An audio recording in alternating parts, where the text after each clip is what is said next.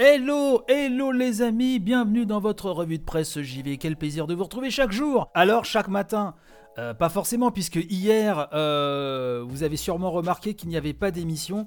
Euh, effectivement, journée assez épique hier, qui a fait que bah, je n'ai pas pu faire la revue de presse JV. si vous me suivez sur Twitter, je vous en ai parlé. Mais voilà, en tout cas, me revoilou ce matin, euh, on va parler bah, euh, d'une triste nouvelle puisqu'une pionnière de l'informatique nous a quitté, Alice Rocock, nous a quitté il y a quelques jours de cela. J'ai appris donc la mauvaise nouvelle hein, via euh, le mag demo5.com. Je salue d'ailleurs tous les camarades Demo5. Papier signé Guillaume Verdun, l'excellent Guillaume Verdun, qui nous dit donc que disparaissait en début de mois Alice Rocock, qui est une pionnière de l'informatique et malheureusement peu connue euh, du grand public. Alors Guillaume Verdun nous rappelle un petit peu son parcours puisque cette dame était diplômée de l'école supérieure de physique et de chimie industrielle et elle est connue pour avoir dirigé l'équipe qui a conçu le Mitra 15, le premier mini ordinateur de la compagnie internationale pour l'informatique fondée à la fin de l'année 1966 dans le cadre du plan calcul lancé par le général de Gaulle.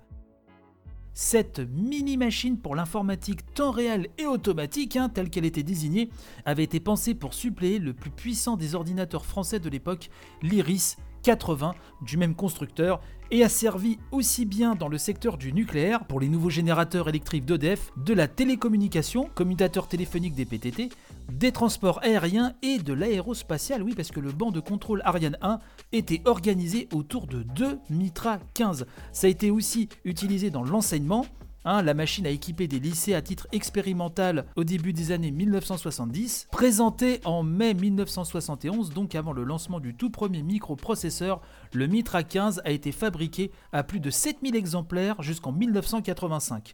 En 1975, il a été transféré à une nouvelle filiale, Thomson, la SEMS, euh, mais cette dernière passe en 1982 sous le contrôle de Bull qui avait absorbé tout cela en 1975. Après avoir notamment participé à la réunion fondatrice de la Commission nationale de l'informatique et des libertés, la CNIL hein, qu'on ne présente plus, euh, ça c'était en 1978, c'est justement au sein de Bull qu'Alice Rocock fut nommée à la direction de sa mission intelligence artificielle. Euh, le papier de Guillaume Verdun relaie également un article hein, du Figaro qui avait consacré un portrait à Alice Rocock durant l'été 2018 euh, hein, dans le cadre d'une série de portraits de femmes ayant marqué l'histoire de l'informatique. Euh, de toute façon, je vous mets le lien demo5.com, vous aurez toutes les informations utiles là-dessus.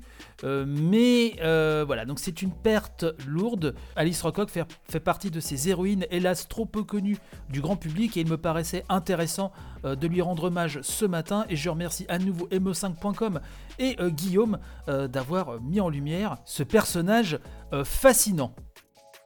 Je voulais vous parler aussi euh, pour cette édition de Shuntaro Furukawa, l'actuel président de Nintendo. Et on apprend sur jeuxvideo.com hein, que pour... Euh, que pour le saint président, euh, la Nintendo Switch hein, doit son succès à la diversité du public. On en a parlé récemment, hein, les, chiffres de, Nintendo, euh, remonter le, flux hein, de l'émission. Hein. On en parle, on en parle, je vous en parle. Euh, les chiffres de Nintendo sont complètement insolents. C'est le carton plein pour euh, la Switch et ses plus gros jeux. Et donc pour Monsieur Shuntaro Furukawa, cette réussite est en partie due à la grande diversité des profils ayant acheté la Switch. Dans le document relatant l'échange entre Nintendo et ses investisseurs, on peut notamment lire, je cite, un point que nous considérons comme essentiel à cet effort est le fait qu'un large éventail de consommateurs joue actuellement à la Nintendo Switch. Beaucoup de ceux qui ont acheté la console au lancement ont déjà joué une variété de titres différents, tandis qu'il y a aussi des consommateurs qui ont été encouragés à acheter une Switch par la sortie d'un jeu tel que Pokémon ou Animal Crossing. Il y a des consommateurs qui ont acheté une console pour la première fois depuis longtemps parce qu'en 2020, ils ont passé plus de temps à la maison ou en raison de la nostalgie mise en avant par la campagne du 35e anniversaire de Super Mario Bros. C'est important pour nous pour continuer à fournir le prochain titre d'intérêt à chacun de ces différents consommateurs. La traduction, je fais une petite parenthèse, traduction me paraît un peu hasardeuse, bref, c'est encore autre chose. Euh, je continue de citer le président. De plus, nous avons remarqué que beaucoup de consommateurs ayant acheté la Switch pour jouer à Animal Crossing ont ensuite acheté d'autres titres. Voilà, je vous laisserai euh, lire la suite hein, de, cette news bien, bien garnie euh, sur jv.com. Où va s'arrêter la Switch On ne sait pas. Euh, en parlant d'Animal Crossing, je refais un petit coup de pub hein, sur le Family Pack qui en parle sur ce même flux. Bref, Voilà un petit peu ce que je voulais vous dire pour cette édition. Je vous souhaite panache et robustesse pour la journée et, comme de bien entendu, on se retrouve demain pour une nouvelle édition. Allez, bye bye.